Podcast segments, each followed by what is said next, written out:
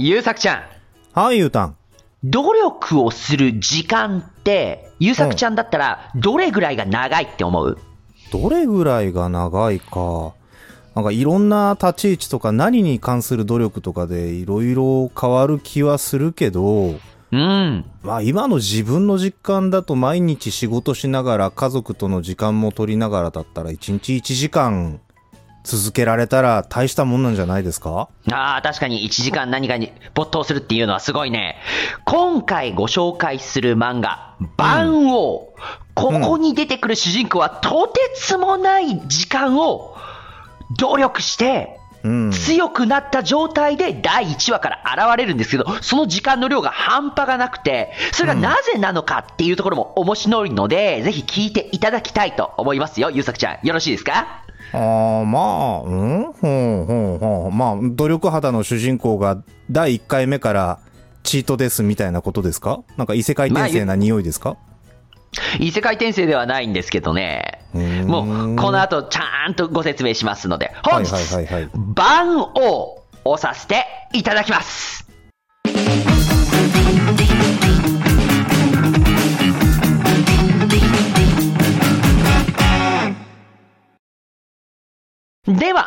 本日押させていただきます、番王というこちらの作品なんですが、はい。将棋の漫画です。ほー、あ、ほー、最近の？最近ですよ。まだ、こないだ4巻が出たの。あー、もうピチピチ現役じゃないですか。え、将棋の漫画あったんだ、今。あるよ。何をおっしゃいますか？その怒らないでいいじゃないのよ。い や怒ってはない、怒ってはない。怒ってはないよ私の中。で将棋漫画って、えっ、と、あれなんだったっけな、いや光の碁は将棋じゃないんだよな。じゃあ、8番ダイバーぐらいでと、もう、あ、あと、えっ、と、えっ、と、えっ、と、えっ、と、えっ、と、あれあれ、あれあれ。3月のライオン？えっとね ?3 月のライオンって将棋の漫画だったんですね、あれ。将棋の漫画ですよ、あれ。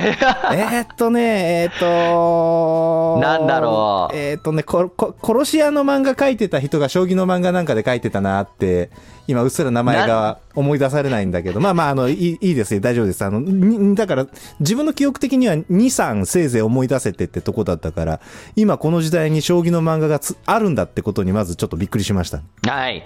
こちら、将棋の漫画なんですよ、まず番王。はいはい。でですね、この主人公、月山。月山の努力の量が半端ないっていう形で、まずはい時間っていうところがね、キーワードになってくると思ってお話しさせていただくんですが、どれぐらい彼は努力をしてきたと思いますか？何年とかの、そういうスパンで言ってほしいんだけど。はあ、はあ、はあ、何年？何年？何年？将棋の漫画でしょ？将棋っつったら、始める子は小学校入るかどうかぐらいでも幼稚園とかからやってるって噂だから、うん。まあ、5歳とかから始めて、その風貌でしょ？今の漫画の世界だったら、20前後ぐらいで活躍ぐらいが、まあ多いだろうから、14、5年？うん。そんなもんじゃないですか？って、思うじゃないですか。振りだよね、そうだよね。振りだよね。はい。はい。はい。こちら、表紙にも写っております、月山。はい月山くん。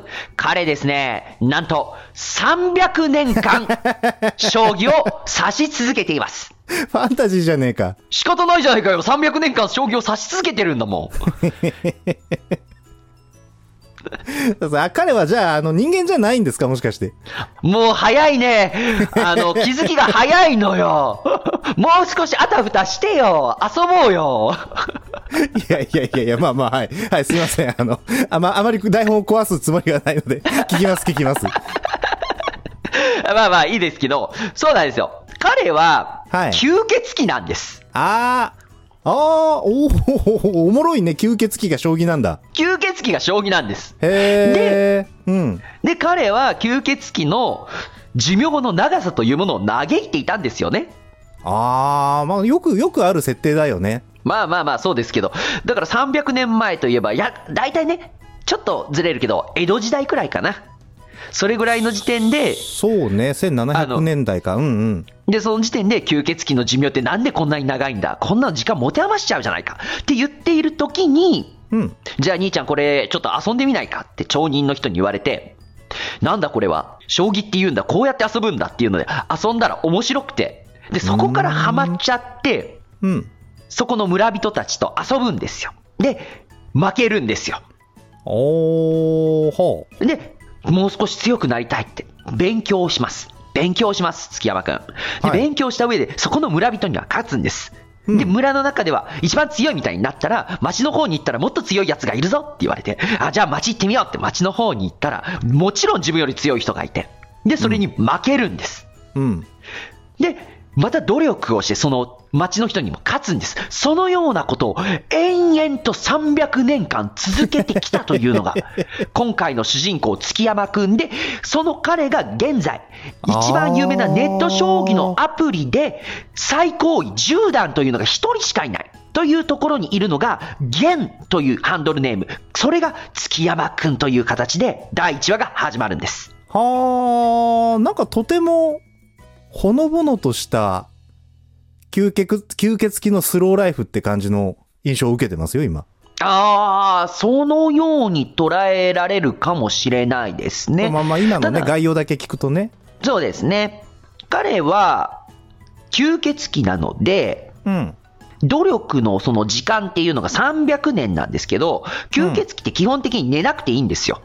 ああ、ああ、そうなんだ。昼は棺桶の中で寝てるわけじゃないのね。昼は、昼は棺桶の中で寝るというよりも、あれは日を当たれ、当たるとまずいからなんですよね。ああ、隠れてるだけなんだ。隠れてるだけだし、その夜になったらもう全然眠くもないし、元気だからっていうので、夜になればお昼起きてても回復するの、基本的には。へえ。だからお日様には当たっちゃダメっていう、その吸血鬼の弱点とか、そういうものはきっちり踏襲した上で、彼は吸血鬼らしいことを一切せずに、将棋だけをやり続けた。だから生きるためには、お仕事もしなきゃいけないじゃない。ね。うん。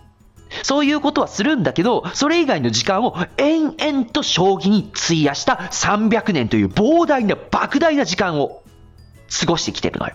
はあ、お、お、お、なんかいくつかすでに疑問があるんだけど、い今聞いて大丈夫、いいよいいよ。江戸時代に日本に吸血鬼がいたんですね。月山くんは日本の吸血鬼なんですね。日本の吸血鬼ですね。へえ、気化してるんだね。で、あ、あ、あとがさ、その、か吸血鬼なんだったら血吸わなくて大丈夫なの？それが現代だとね、アマゾンでね、第1話でもピンポンって、お届け物ですって、はーいって受け取って、豚の血をね、購入してるっていうネット通販で。いいんですね。他の動物の血でもね。そうです、そうです。だから、ここまで来るの間にもきっと獣の血とかそういうもので彼はしのいできたと思うんです。ああ、そうかそうかそうか。江戸時代とかだとそうか、確かにね。豚でも家畜でもなんか飼ってりゃ、なんとかなるね。。そうですす。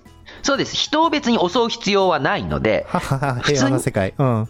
そう、血でいけるのでっていうので、で血を飲めば回復をするんです。ん何が？あのー消耗したエネルギーとか、だから睡眠とかを取らなくていいの、いいとか、そういうのが多分そこなんですよ。ああ、じゃあさっきの話と夜になると元気になるし、血を飲んでも元気になる。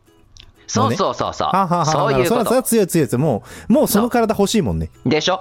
で欲しい欲しいその状、その状態で300年間努力をし続けてきたんですよね。うん。で、第1話のところで書かれているのが、しかし彼は、才能には恵まれなかった。ああ。盆栽であると。明確に盆栽であることが第1話の序盤で確定するんです。そして読者の私たちにも提示されるんです。そんな盆栽の彼が300年間という莫大な時間をかけて築き上げてきた将棋の技術うん。を紆余曲折あり、うん。竜王戦というものに出場することになるんです。おー、なんかネット将棋を荒らしてただけなんだけど、竜王戦に出るまで行っちゃうんだ。うん、そうだね。荒らしてたわけではなくて、ただ単に将棋をさせる場が、ネット将棋っていうのは見ず知らずの人でもさせるからいいよねっていうね、彼自身が自分が人間ではないということを分かっていて、コンプレックスとは言わないんだけど、人間たちがやっているところに自分みたいな化け物というか、うん異物が入ってはいけない。だから、プロにも絶対なれないし、何かの大会でも優勝するようなことはない。っていうか、出場しないっていうのを決めてたんです。ああ、一線引いてたわけですね。そうそうそうそうそうそう、うんだって、月山はじめっていう名前の人間はいないんですもん。もともと。うん。ね、人間の偽名を使っているわけですから。だからそんな自分が一生懸命限られた人生の中で、将棋を愛して、プロ棋士たちが頑張っていて、人間たちが頑張っているところに水を差してはいけない。私みたいなのが言ってはいけないって思ってたんですけど、たまたま。たまたまこの10年、居はいついてしまった、将棋サロン、うん。将棋会館みたいなのであるじゃないですか。させるところ。あそこが潰れちゃうっていう話になるのね。はあ、はいはいはいはい。そう、老朽化、ビルの老朽化。で、いくらいるんだってなった時に4000万だと。おー、まあビルだしねうん。そうそう。で、月山くんは長い期間生きていますが、蓄えなどないと。うん。ってなった時に、自分がここをどうにかして残したい。どうすればいいんだろう。竜王戦で優勝すれば4000万払ってもお釣りが来るぞと。だからその快感を残すために、人のために彼は初めて人間たちのバトルフィールドというか、プロ棋士たち。が待つ将棋の大会に出るということを決意するんです。はあ、おもろいね。その、ま、ま、まず、ほうってなったのが、人間をリスペクトしている人外なんだなっていうのが、やっぱりなんかその、今っぽいなというかね。えーとあそうですねそう、現代的な感じがしますね。こう、ひれ伏せ人間どもみたいな感じではないんだっていうことと、ストーリーの起点がずっと素朴でいいですね。なんかさ、世界の平和を救うとか、なんかこう、込み入った設定がなくって、長い時間を生きる吸血鬼がうっかりハマっちゃった将棋はもう下手の横好きで300年指してきたら普通の人から見るとすごくうん強い人になっていた、その人が今居心地がいいなって思ってる将棋サロンを流らえさせるために、竜王戦ってそんなにお金もらえるんだねって、あの、それもびっくりしましたけど、竜王戦で勝てば、今自分がいるコミュニティとかこの場所っていうのがこれからも続いていくなって、本当になんかど、どのアクションも全部ささやかな理由から小さく始まっていて、とても好感が持てますね。共感しやすい感じがある。いいですよね。うんで、竜王戦っていうのだけが唯一、アマチュアからでもエントリーができるんです。ああ、そっかそっか。なんか将棋っていくつか有名なタイトルあるけど、竜王戦はアマチュアいけるんだ。そう。他はプロがぜ、プロが全部やっちゃうんだけど、アマチュア枠っていうのがあって。そこで勝ち残ったアマチュアが竜王戦のリーグ戦に参加できると。で、もちろあんー、そのアマチュアが勝ち残るっていうことはまず不可能なんだけど、うん。そのチャンスが唯一あるっていうのが竜王戦なので、その竜王戦に挑むっていうところから始まるのが第1話。いいですね。あのーたまにシミュレーションしたことはあってさ、その、うん自分たちが何年かかかってやっと一個できることを、ものの数日でやっちゃうような奴らっているじゃんいますね。もう我々もね、僕はミュージシャンやってたし、ゆうたんは役者だからさ、もう才能の偏りみたいなことって本当にひしひし日々感じるけれど、無限に努力する時間があったら果たして盆栽は天才に近づけるのかっていうテーマは、ちょっとなんかうずくものがあるね。かなり永遠のテーマというか謎というか、もしこうだったらどうなってしまうんだろうかっていう、みんなちょっと考えたことはあるけど、そんなことはないからっていうので考えなかったことを実際漫画にしているっていうのは面白いですし、感覚的に言うんであれば、その、月山くんがテレビに出てる若い棋士とかうん。見て、いやー、この将棋の力をたった20年そこらで作り上げちゃうんだから、こいつら化け物だよなって彼が言うんですよ。いやいや、いいねあなた、いいね人間からしたらあんな300年生きてるあなたの方が化け物なんですよ。っていう感じなんだけど、おのおのが化け物だと思ってるんですね。化け物は人間の20年の努力っていうものは、あれは化け物じみてる、あれは怪物だって思ってるし、うんこう人間の方の騎士さんたちからすれば、あんな強いアマチュア見たことないっていう、何なんだ、あうんうんうんうんのあの人は。見た目この感じの若い感じなのに、やってることがあまりにも老快すぎる。プロよりも強いかもしんないじゃないか、みたいな感じで、それぞれが、うん。それぞれを怪物認定してるんですよ。いやー、おもろいね。すごいね。なんか誰もそこに負ける人がいない感じが本当に 今っぽくて、ちょっと綺麗すぎて違和感あるぐらい綺麗だね。まあ、話が進んでいくと、その、プロがうん。アマチュアに負けるっていうことは、アマチュアが強いんじゃないと。アマチュアに負けるプロがだらしないからだ。となってしまうああ、はいはいはいはいはい。プロのメンツ的なものが出てくるわけね。そうそうそう。そうなった時にプロ棋士っていうものはいらないんじゃないか。存在意義を否定されてしまうかもしれない。っていうので、プロ棋士さんたちが月山くんには早々に退場してもらおうと本気を出してくるっていう展開になってくるんですけど。はあはあはあはあ。なんかそれもあれだよね。まっとうだよね。ええ、至極まっとうです。そうだよね。で、その、退場してもらおうっていうのも、あれでしょ？なんか裏工作をして海に沈めようみたいなことじゃないんだよね。強いプロを当ててとっとと負けさせようみたいなことだよね、きっと。まあ強いプロを当てるっていうよりもみんだ強いですから、その上で戦うプロの方に頑張ってもらう。うんうんうんうん。アマチュアとプロは違うんだぞと。どんだけアマチュアで強かろうが、一流のプロ棋士と戦えば、本気でね、うん本気でプロ棋士が戦えば、彼は倒せるだろうっていう、そういうところなんですよね。で、300年生きてる月山くんなので、はい。50年前とかにね、我が家にもはようやくテレビが来たぞっていうので、テレビが来たっていうね。そういうネタも入ってくるわけ。そそうそうそう、テレビをつけて、そこでは、プロ棋士たちが将棋を指してるわけ。そしてそこで若手の棋士がね、こう、指してるのを見て、ああ、この人は絶対強くなるっていうか、もう、もうすでに強いし、きっとこの人とこの人が、中心になって今後、将棋界を盛り上げていくんだろうな、すげえなっていう、そんなテンションで50年前過ごしていた月山くんが、その50年後、つまり70歳になってた自分の最推しの棋士と差し合うことになるっていう、ちょっとエモい展開もあるんですよ。そうかそうか、そんなこともできるんだ。いや、ま、眼差しがさすがに長寿種は長いですね。この、この、か この人が 将来を背負うんだろう、この業界のってい思ってた期待を込めてた推しと50年越しに差し合う。いいですね。そうそうそうそうそう。で、その差し合っているのが、一緒に盛り上げていくと思ってた人が、まあ先に引退しちゃったんだけど、その人もそれを見て、私も、あのプロとは何度も戦ったことがあるし、うんその中でも名勝負だって言われたものもたくさんある。ただ、うんそれと同じぐらい今この将棋は輝いているっていうので、月山くんとそのプロ棋士がそれぞれを高め合って、最高の作品を二人で作り上げていくっていう。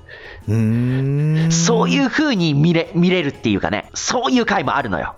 はいはいはい。いいですね、いいですね。話が進んでいくと、月山くんに隠されていた才能が2つ明かされるんです。才能あったんです。盆栽じゃなかった。おう。うん。一つは、負けず嫌いであること。おうおうなんか、どんな、どんなとんでもないこと言われるのかなって思ったけど、割とポケットに入りそうなことだった。うん、安心しそうました。そうそうそう。そうそうそう、負けず嫌い。負けて、はいね、負けず嫌いじゃなかったら負けてしまってもさ、頑張ろうってならないじゃん。だから彼はとんでもなく負けず嫌いだから、負けたらもっと強くなる、もっと上手くなるにはどうしたらいいんだろうかっていう努力をしてきた。はい。そしてもう一つが、ある騎士と相対して差し合った時に、その騎士が感じたんですよね。うん。月山くんの一手を見て、この一手は才能の一手ではない。AI の研究成果の一手でもない。これは努力した者が指す一手だ。この人は私と同じ匂いがする。盆栽なんだ。って言うんですね、まず。うん。うんで、そこからうん差し合っていくときに、相手のプロ棋士さんは、私は将棋が好きだった。その上で、えープロになるために頑張った、努力をした。はい。みんなが遊んでいる時にも、将棋を指し、誘惑に負けそうな時も将棋を指し続け、天才たちを押しのけてプロ棋士になった。ただそこは、天才たちの化け物の住処だったと。で、その中で努力をして、努力をして、努力をして、努力をして30年間経って、今まだここに私はいるんだが、私はもう努力するのに疲れてしまった。っていう形で、月山くんに負けてしまうんです。はい。で、そうなった時に、月山くんと感想戦をしている時に、終わった後に感想を言い合っている時に、いやー、私の努力がちょっと足りませんでしたねって言うんだけど、もう心の中ではもう努力をする力なんて残ってない。いつまで私は努力をすればいいんだ？って思うんだけど、うんで、その時に月山くんに何か大変だったりしたことってありますか？将棋を指してて大変なことってありますか？どれぐらい努力されてるんですか？って聞いた時に月山くんが言うのが、将棋は常に楽しいです。なんで、大変だとか、努力とかそういうのは思ったことがないんです。っていう一言を言われたときに、ああ、私は思い違いをしていた。彼と私は全くの別物だ。彼はこんなにも将棋を愛している。彼は天才だっていう。将棋愛という才能が提示されるという。なるほどね。いや、エモいし、その、生きることへのスタンスが違うがゆえに、やや会話が噛み合ってないところももしかしたらあるんではないかっていう深掘りのしがいもあるやりとりだね、今のは。ね。そう、だって300年もさ、その生きることにうんざりしてた人が300年これやってりゃ生きていけるわって思えたこともすごいんだけど、うん。その何かを達成しようみたいなことだけが目標であったら、やはり300年やり続けるのは苦痛だしね、負けず嫌いなんだったらやっぱり負けた時のストレスってあるでしょうから、それにもうね、付き合うのは嫌だなって、もしかしたら村家もこの300年間あったかもしれんけど、毎日ひたすら指し続けられるのはやっぱり盤の前に座って駒を並べた時にワクワクしちゃうからっていうのが一番大きいでしょうね。そうですね。作品の中でも月山くんが将棋っていうのはいつまでたっても飽きない。最新の戦法が出てきたと思ったら、それに対抗する戦法もすぐに出てきて、そしてそれ自体が廃れてしまって、でもまた新しいのが出てきて、廃れたやつがまた復活してみたいな、いつまでも自分を飽きさせない、ずっと夢中にさせてくれる素敵なものだって、彼は語るんだよね。うーん。だからなんかそのロングスパンで生きてる月山くんからすると、その生きることを楽しませてくれる、まさにエンターテインメントとして、将棋は自分を生かしてくれてるものっていうことも含めて、将棋が好きですって言ってるかもしれないし、相対した努力に疲れちゃってる凡人プロの方は、もうちょっと違う意味で、将棋が好きっていう言葉を受け取ったかもしれないなとか、なんか本当にね、そこは、いいね、その祖語があるかもしれないっていうあたりに漫画読みとしての深読み遊びができる余白があって、楽しいですね。そうなんです。そうなんですよ。で、その上で竜王戦を頑張って勝ち続ける月山くんなんだけど、うんこれってもう分かってると思うんですけど、一回こっきりの挑戦なんですよ。ほう。どういうこと？来年の竜王戦にはエントリーできないの？デントリーできないではなく、もう顔が割れてしまったわけね。ある程度有名人になってしまうと、あ月山くんって何なんだっていう深掘りされるとまずいんですよ。はあ、はあはあ、吸血鬼だから存在してはいけない存在だから。そうだから、完全なる片道切符でどこまで行けるかっていうような勝負の仕方。だから彼は負けることは許されない。一このワンチャンスだけで最高位まで行って竜王を仕留めるしかないんです。はあ、でも自分は完全にまた人の世界から姿をくらますと。そう、そういうふうに考えながら打っているんだけど、どんどんあ話が進んでいくと、ネット配信まで出てきたので、もう顔がバレるんですね、そこで。うんうんうんで、ネット配信でアーカイブもされるから、もう後には引けないぞっていう。うん。彼と同僚かな？同期、同じぐらいの年の、えー吸血鬼の方が、もう、後には引けんぞ、玄と、玄志郎って。月山くんの本名が玄志郎なんだけど、うん、日本人だね。本当に次があるっていうのではなく、排水の陣というか、一歩踏み出した瞬間に退路が全て断たれていく。そこ、さっきまで足があった場所はもう何もなくなっているっていう、そういう感じの試合なんだよ。いいねにとっては。詰め将棋ですね、そこも。そう。で、彼が結構ピンチになったりする時があるんだけど、これはね、もうね、さっきも言ったけど、吸血鬼の特性はきっちり残っているからっていうところがあって、とにかく日中に将棋を指すということは体に負担がかかりすぎた。っていうので、ダメージを受けたり、たまたま、たまたま、今日はここですって言われたところが、うん。窓ガラスの、窓側で窓ガラスからさんさんと太陽の光を背中に浴びながら刺さなきゃいけない。誰か席変わってくれって言いながら打ってたり。だからものすごい早いんだよね。相手が長考してパチンって打った瞬間に月山くんすぐに自分のパチンって打つから、なんだこの早指しは、これで私のペースを乱そうとしているのか、早く終わってくれっていう。いい、いい、いい。すごい上手上手。そう、あの、噛み合わなさすごいおもろいね。そうそうそうそう。そういう形で、うんその、吸血鬼っていうものの特性もちょっとコメディとか、そっち側に活かしながらも、ちゃんと将棋で勝負をしてくれる。もちろんこの世界にも、うんえー吸血鬼ハンターがいるんですよ。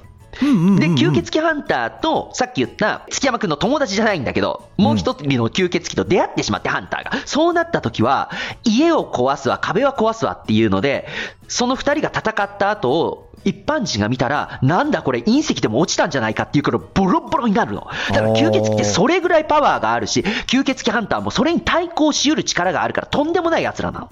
うん。ただ、その力をすべて月山くんは使わずに将棋にだけ注力し続けた300年なの。ってなった時に、うん。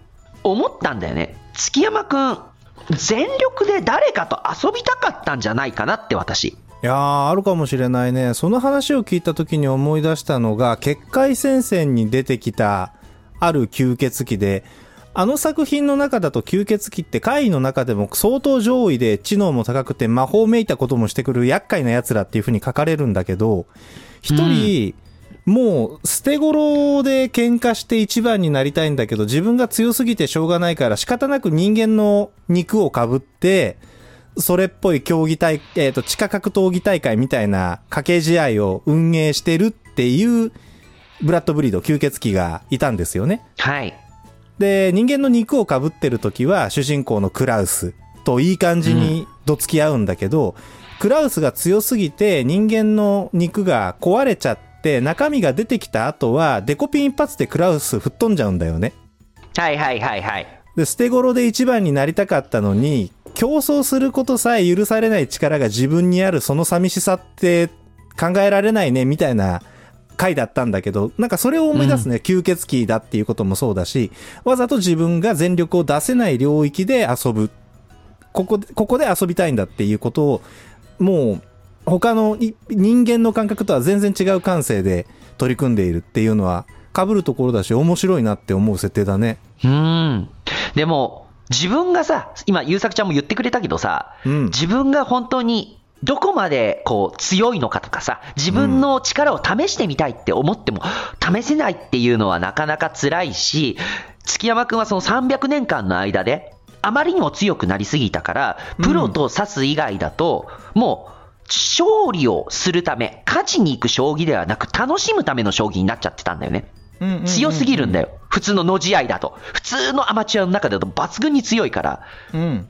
そういう形になったから、今回のこの竜王戦はもう楽しくて仕方がないように描写されてるんだよね。ああ、そうかそうか。アマチュア界隈で行き切っちゃってるからね。そう、しかも顔も出せないから、うんその、有名な大会とかでは出られないとうん。顔を出さずに今だったらネット将棋ができるっていうので、そのネット将棋でも、もう負け知らずで、唯一の10段。負け知らずの10段だったんだよねっていう、そういう形になってるぐらい、弱い相手としか、うん。勝負ができないっていうのがずっと続いていた月山くんが自分の今までの300年間すべてをかけて二十数年長い人だったら五十数年か、それでも月山くんからしたら6分の1だ。それぐらいの年数しか生きてないけれども自分よりはるかに才能のある天才たちが待つ怪物たちの間に赴いていく努力がどこまで300年の努力がどのように実を結ぶのかっていうのを私たちは目の当たりにするっていうのがなかなか面白いんですよ。ああ、いいね、その、ポイントの落としどころというか、そこ話の筋にするんだっていうのが、面白いね。だからこの、この漫画言ってしまえばそれ以外は普通の将棋漫画なの。バトル描写ってほとんどないの。うんうんうん。ね、さっきも言ったけど、月山くんは基本バトルしないから。で、さっき言ったもう一人の吸血鬼もそのハンターと出会ってしまったから、たまたまそうなっただけで、吸血鬼出てくるのにバトルしないの。バトルはすべてちゃんと将棋盤の上だけで行われるっていう、正々堂々とした、令和の時代の将棋漫画っていう形でですねうんうんうんうん、今一番推したい将棋漫画かな、僕の中で。なるほどねこちらの。うん。他にも今やってる将棋漫画ってあるの？将棋漫画あるよ。こないだ終わっちゃったけど、マガジンでやってた、それでも歩むは寄せてくるっていう。あー、はははははは。なんかツイッターから火がついたやつだよね、あれ。ちょっとラブコメ入ってるやつ。ツイッターから火をついたというか、山本総一郎先生だからね。名前合ってるよね。あの、からかい上手の、ああ、そうそうそうそう、あの人、あの人。そうそうそう、あの、あの人が書いてるやつだから、普通にマガジンでやってたよ。あ、そうなんだ。私、ツイッターでしか見たことなかったから、SNS から登ってった人なのかなって思ってたけど、もともと漫画家さんとしてしっかりしてらっしゃったんだね、あの方。そうそうそうそう。だからまず、そうかそうかましたから、からかい上手があったから。で、その上で、その、講談社の方で、からかい上手は月産なんだよね。小学館で書いている人が講談社のマガジンで書いて、で、その月産の中でもう一つくのいちの漫画も書いてて、みたいな。あの人も、あの人もいろいろやってらっしゃるんですけど。で、その漫画もあるし、さっき言った3月のライオンうん。3月のライオンはもう長期連載で17巻ですか。8月に出たのが。7月、はいあー8月頃に出たのが。まだやってるやってる今週のヤングアニマルも最新話が載ってて、うわー、いい、いいなるぐらいには面白かったし。あーあるんですね。ありますよ。でも、ね、この、令和っぽいなっていう意味では、この番王が一番ちょっと今の時代にマッチしているんじゃないかと思うのと同時に、はい。現在結構そろそろクライマックスに入ってくるんじゃないのっていう盛り上がりをしてるわけ。まだもう少しは続くよ。ただ、うんうんこれをもう、長期連載することもできないじゃないですか。言ってしまえば、竜王戦を勝ち進んでいくだけのお話なので、竜王戦が終わってしまったら多分終わるんですよ。そうだよね。話聞くところによると、デミちゃんは語りたいとか、みたいに、えっ、と、人間じゃない人外の存在が社会的に明らかであるっていう設定ではなさそうだもんね。あ全然違います。もう完全に擬態、擬態というか、うんうん人間のふりをして彼らは生きているっていう状態なので、はい。このり、で、竜王戦が結構、後半の方まで来てるんですよ。今すっごい連載の方は盛り上がってるとこなんですけど、もうジャンププラスでネットで最新話とかだったら無料で読めるので興味のある方ぜひ読んでみてほしいんですけど、はい今から最高潮、クライマックスにそろそろ行くぞっていうような、こう今一番バネを貯めて飛び出そうとしているところなので、読んでいくなら、追っかけるんだったら今が一番楽しいかもしれないですね。ああ、いいっすね。ジャンププラス確かどの漫画も最初一回読むのは無料でざっと読めたはずだから、よ、うんよ読んどこうかな、私も。ぜひ読んでいただきたいです。はいということで、本日は令和の将棋漫画、番王、こちら、押させていただきました。それでは今回のエンディングでございます。いやー、はい面白かったね、面白かったねって、あなたの話面白いって言ってたんじゃ足りないんだよね。ちゃんと読まなきゃいけないんだけど、押されたからにはね、あの、押し返すってことで読まなきゃいけないんだけど、あのー途中でさ、ふと思ったんですけど、はい。えー、月、月山くんは多分まあ、性格的にも人間を襲ったろうとか、この類まれなる旅力を駆使して暴れてやろうみたいなことは全く思わないわけだよね、きっと。そうだね、もうとにかく将棋しか目に入ってないから、彼は。うーん、まあ、それがその、将棋をする？それが好きみたいなことが彼の属性なんだとは思うんだけど、もう一個そのさ、当たり前にできることすごい腕力で木々なぎ倒すとか、お家をめちゃめちゃにしてしまうみたいなことって、月山くんにとっては、まあ当たり前にできること我々的に言うとどうだろうな。なんかパスタの麺をポリポリ折るとかさ。